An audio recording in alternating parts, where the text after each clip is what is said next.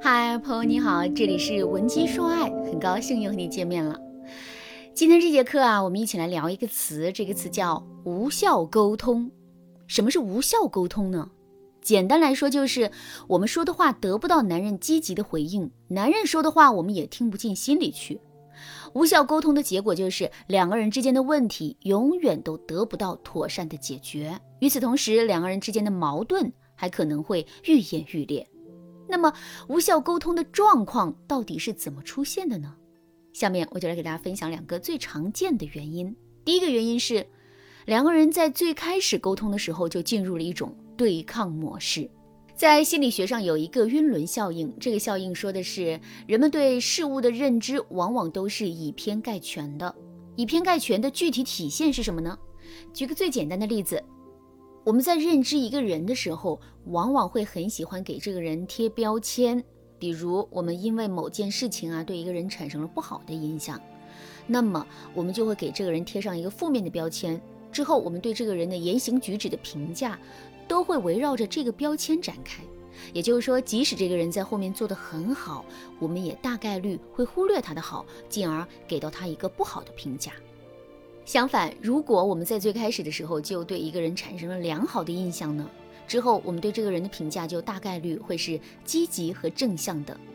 两个人之间的沟通也是如此啊。在最开始的时候，两个人之间的沟通氛围很重要。如果我们在最开始沟通的时候就跟男人进入到了一种对抗的状态，那么即使我们在后面做的再好，再努力的挽回局面，两个人的沟通依然会是不顺畅的。举个现实生活中的例子来说。你在厨房做饭的时候，看到男人正在悠哉悠哉的打游戏，你的心里很不平衡，于是啊，就恶狠狠地对男人说：“我这都快忙死了，你这还有闲心玩游戏呢？赶紧去把客厅的垃圾给倒了。”听到这句充满指责意味的话之后，男人的心里肯定会很不舒服的，甚至他还会跟我们进入到一种对抗的状态。在这种情况下，如果我们突然转变了画风呢？也就是我们用一种正常的语气跟男人讨论一些常规的事情，或者是我们把对男人的批评变成了表扬。事实上，即使我们真的这么做了，男人也依然会在心理上跟我们对抗。这种对抗导致的结果就是，我们说的话男人不爱听，也听不进心里去。即使我们说的话都是对的，与此同时呢，面对男人对抗的态度，我们也会对他失去耐心。之后，我们就会变得不愿意积极的去回应男人了。你看，两个人之间进入了一种无效沟通的状态，而这种状态的出现，就是因为两个人在最开始的时候那一点点的对抗。如果你们的感情也遭遇了这个问题，那么你一定不要放任这种状态存在啊，而是要赶紧添加微信文姬零五五，文姬的全拼零五五，来跟我们的分析师聊一聊。好，下面我来给大家说一说，我们到底该怎么做才能摆脱这种无效沟通的状态呢？很简单，我们一定要注意把控自己在最开始的时候跟男人沟通的氛围。具体来说，就是如果我们能够营造出一个良好的氛围的话，那么我们就一定要往这个方向去引导。如果两个人之间沟通的就是一些比较尖锐并且充满分歧的问题，那么我们的切入点也一定要是正向积极的。举个例子来说，我们想跟男人沟通的就是他不讲卫生、乱丢袜子的事情。在面对这个问题的时候，我们通常的做法就是直接一上来就对男人进行说教。比如，我们可能会对男人说：“都跟你说了多少次了，不要乱丢袜子，不要乱丢袜子，你怎么就是不长记性呢？”不过我们在上面也说了，这个做法是非常不对的，因为它会促使我们跟男人进入到一种对抗的模式，进而导致两个人的沟通失效。正确的做法是，我们要找到一个积极正向的切入点，去切入这个话题。比如，同样的事情，我们完全可以在最开始的时候对男人说：“亲爱的，我感觉你乱丢脏袜子的习惯改善了很多了。你看，卧室里的味道也少了很多。”以这句话为切入点，我们就可以调动起男人内心积极的情绪。有了这个前提，我们再去进一步向男人说明问题。比如，我们对男人说：“不过，亲爱的，如果你在这个基础上再多在意一点，那就更好了。”听到这句话之后，男人肯定就不会对我们心生逆反了。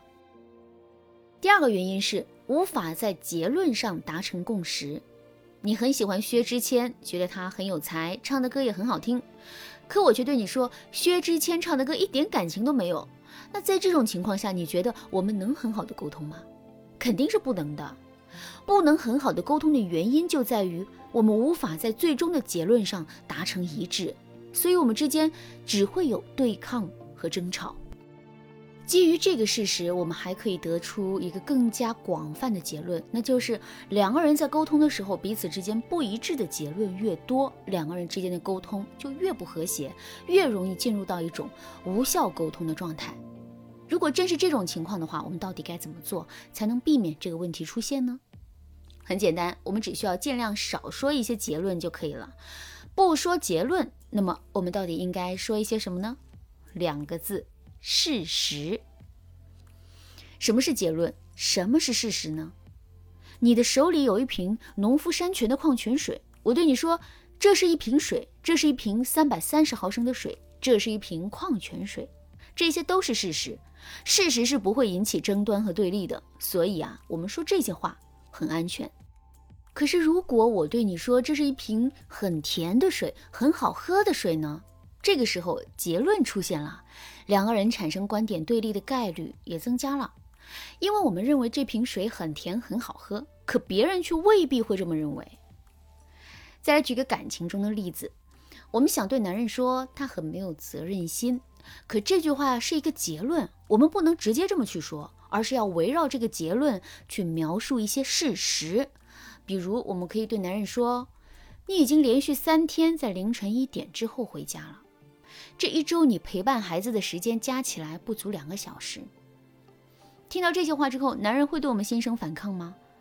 当然不会啦，因为我们说的都是事实，男人变无可变，只能承认。当然啦，在现实生活中，很多姑娘都无法区分出事实和结论的区别。如果你也是这些姑娘中的一员，并且下定决心要做出改变的话，你可以添加微信文姬零五五，文姬的全拼零五五，来跟我们的分析师好好的聊一聊。好啦，今天的内容就到这里啦，文姬说爱，迷茫情场，你得力的军师。